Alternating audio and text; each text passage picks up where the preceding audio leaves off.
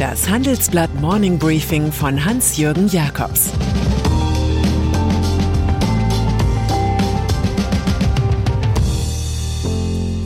Guten Morgen allerseits.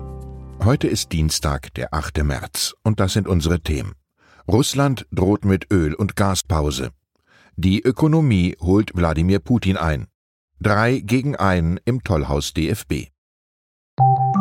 Nach einer kurzen Unterbrechung geht es gleich weiter. Bleiben Sie dran. Sie leben Fairness, Kultur und Werte? Zeigen Sie Ihr Engagement als Arbeitgeber und werden Sie Teil der Fair Company Initiative. Mit der Fair Company Initiative zeichnet das Handelsblatt Unternehmen aus, die insbesondere Berufseinsteigern und Young Professionals ein faires, attraktives Arbeitsumfeld bieten. Zu den entscheidenden Werten gehören unter anderem das Engagement für Mitarbeitende, Diversity und Chancengleichheit, Nachhaltigkeit und gesellschaftliche Verantwortung. Erfahren Sie jetzt mehr unter faircompany.de. Öl aus Russland. Der Westen debattiert derzeit über einen Lieferstopp für russisches Gas und Öl. Nun greift die Regierung des Aggressors Wladimir Putin in die Debatte ein. Man habe das volle Recht, ein Embargo auf die Durchleitung des Gases durch die Ostseepipeline Nord Stream 1 anzuordnen. Das sagte Vizeministerpräsident Alexander Nowak über die zu 100 Prozent ausgelastete Leitung. Die Gazprom-Röhren von Nord Stream 2 waren bekanntlich nach der Ukraine-Invasion von der Bundesregierung deaktiviert worden. Offenbar hat man in Moskau eine devote Erklärung des Bundeskanzlers als Einladung für eine neue Drohung verstanden. Olaf Scholz erklärte gestern, die Versorgung mit russischer Energie sei von essentieller Bedeutung für die Daseinsvorsorge und das tägliche Leben unserer Bürgerinnen und Bürger. Diesen Geist atmet auch ein neuer Entwurf für das EU-Gipfeltreffen der Staats- und Regierungschefs am Donnerstag in Versailles. Danach wollen die 27 Mitgliedstaaten die Abhängigkeit von russischen Gas-, Öl- und Kohleimporten nur schrittweise abbauen. Dass die Bevölkerung nach einer Handelsblattumfrage mehrheitlich für ein Öl- und Gasembargo stimmt, und zwar nicht schrittweise, verschwand im realpolitischen Trockennebel. Embargo. Italien dagegen will bis zur Jahresmitte die Hälfte der Gasimporte aus Russland definitiv durch Lieferungen aus anderen Quellen ersetzen. Auch die USA planen auf Energiedeals mit dem Putin-Regime zu verzichten. Eine klare Position vertritt die Ökonomin Veronika Grimm. Die Wirtschaftsweise sagt im Interview mit meinem Kollegen Julian Olk, dass ein Energieembargo dann Sinn macht, wenn es die Eskalation eindämmen kann und die Ausbreitung von Krieg in Europa unwahrscheinlicher macht. Lange andauernde kriegerische Auseinandersetzungen in Europa hätten deutlich schwerwiegendere Folgen als der Stopp der Energielieferungen, so Grimm. Die Ökonomin führt aus, dass die Gasreserven für den laufenden Winter reichten.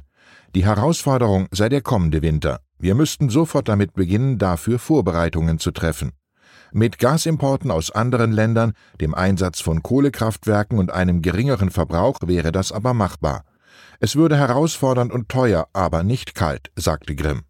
Die Sachverständige betonte, dass Deutschland glücklicherweise in der Lage sei, die Folgen eines Importstopps abzufedern, und es gebe die Ausnahmeregelung der Schuldenbremse, um in Notlagen fiskalischen Spielraum zu haben. Übersetzt heißt das, wir müssen uns alle warm anziehen, und im Zweifel heißt die Losung doch frieren für den Weltfrieden. Energiepreise es ist natürlich eine Illusion zu glauben, dass die Ökonomie in Gestalt von Gazprom-Monopolenergie einfach wie gehabt weiterläuft, wenn der Gazprom-Eigentümer dem Westen de facto den Krieg erklärt. Veronika Grimm scheint das besser zu verstehen als Deutschlands oberster aktiver Politiker. Dabei soll sie doch gerade ihn beraten. Die Märkte jedenfalls reagieren extrem stark auf den doppelten Putin-Terror mit Kanonenrohr und Gasrohr. Der Ölpreis stieg am Montag phasenweise um 18 Prozent auf über 139 Dollar pro Fass. Der Gaspreis wiederum erreichte kurzzeitig das Allzeithoch von 345 Euro pro Megawattstunde. Vor einem Jahr hatte er nie über 20 Euro gelegen. Auch DAX und Dow Jones verloren. In dieser Lage debattiert die deutsche Politik über einen Gaspreisdeckel. Die EU-Kommission hat eine andere Idee. Sie überlegt, einen Teil der im Zuge der Energieinflation anfallenden Extragewinne von Wind- und Sonnenenergiefirmen durch Steuern abzuschöpfen. Vom US-Politiker Benjamin Franklin wissen wir, nichts in dieser Welt ist sicher, außer dem Tod und den Steuern. Russlands Schwäche. Jenseits der Drohung des Wladimir Putin stellt sich die Frage, wie stark oder schwach Russland wirklich ist. Von einem erfolgreichen Blitzkrieg gegen die Ukraine kann jedenfalls keine Rede sein. Wir sind überrascht, welchen Mangel an Organisation wir sehen, sagt Heinrich Baus, Generalleutnant AD der Bundeswehr. Ein Offizier des russischen Geheimdienstes FSB erklärte via Facebook bereits die Ukraine-Invasionspläne als gescheitert. Niemand in Russland war auf so einen Krieg vorbereitet, schreibt er wörtlich. Carlo Massala, Professor an der Universität der Bundeswehr in München, sagt, Russland habe mehr Verluste, auch materielle, als sie wohl einkalkuliert hätten. Die Russen seien nicht in der Lage, die ganze Ukraine dauerhaft zu besetzen, so Masala. Schon erwartet die Investmentbank Morgan Stanley für Mitte April den russischen Staatsbankrott. Das mag übertrieben sein, aber viele Regale in Moskaus Läden sind schon heute leer. Aktien. Hedgefonds sind gerne Shortseller. Sie wetten mit Verkäufen auf Termin auf den Niedergang bestimmter Aktien. Der Putin-Überfall auf die Ukraine hat auch die hartgesottensten Spekulanten überrascht und ihre Shortseller-Aktionen bald korrigieren lassen. Beispiel Nordex. Der Windkraftkonzern, vorher ein Verlierer, gilt den Hedgefonds nun als Profiteur. Beispiel BAE Systems. Auch der Rüstungskonzern stellt sich, genau wie Rivale Leonardo, nicht mehr als ökonomischer Absteiger vor. Die Anlageprofis gehen davon aus, dass Deutschland, Spanien, Italien und die Niederlande ihre Rüstungsausgaben bald steigern werden. Beispiel BASF. Hier korrigieren die Hedgefonds, indem sie ihre Wetten auf Abstieg noch verstärken. So steigt die Shortquote, also die Verkaufsneigung bei Chemiekonzernen wie BASF stark an.